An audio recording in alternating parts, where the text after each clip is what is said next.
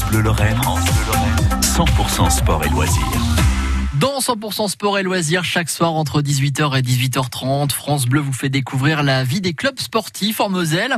La semaine dernière, Julien Denervaux recevait Bruno Sabat, le responsable de la IMAX Gaming Arena à Amnéville. Alors sport ou jeux vidéo, finalement c'est quoi l'e-sport? Alors l'e-sport, tout simplement, c'est la compétition sur le jeu vidéo. Donc c'est vrai que des fois, il y a l'amalgame qui est fait entre l'e-sport et, euh, euh, et la compétition sur les jeux de sport. Donc l'e-sport, c'est pas forcément une compétition sur un jeu comme FIFA où on va jouer au football. Ouais, ou sur NBA où on va jouer au basket, quoi. Là, c'est vraiment sur un jeu, euh, ça peut être tout jeu.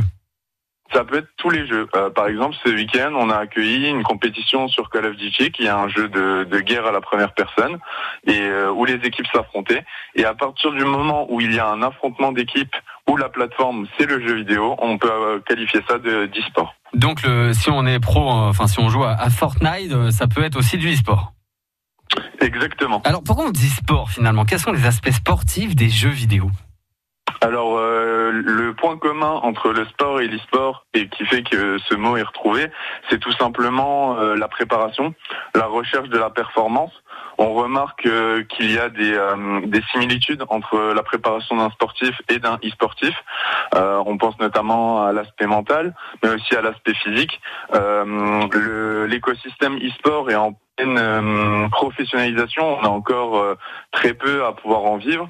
Et euh, par cette professionnalisation, on se rend compte que de plus en plus de clubs commencent à recruter des anciens sportifs de haut niveau pour encadrer leurs joueurs, car tout simplement, on remarque que les, les conditions pour être bon et performer au plus haut niveau sont, sont les mêmes. Le club d'e-sport d'Amnéville, ouvert à tous et possède également une équipe de joueurs professionnels. Bruno Sabat, le directeur, vous présente le club en détail dans l'interview intégrale à retrouver sur francebleu.fr. Et pour le programme du 100% sport et loisirs de ce soir, cyclotourisme avec le Cyclo Club de Metz. Soyez au rendez-vous dès 18h.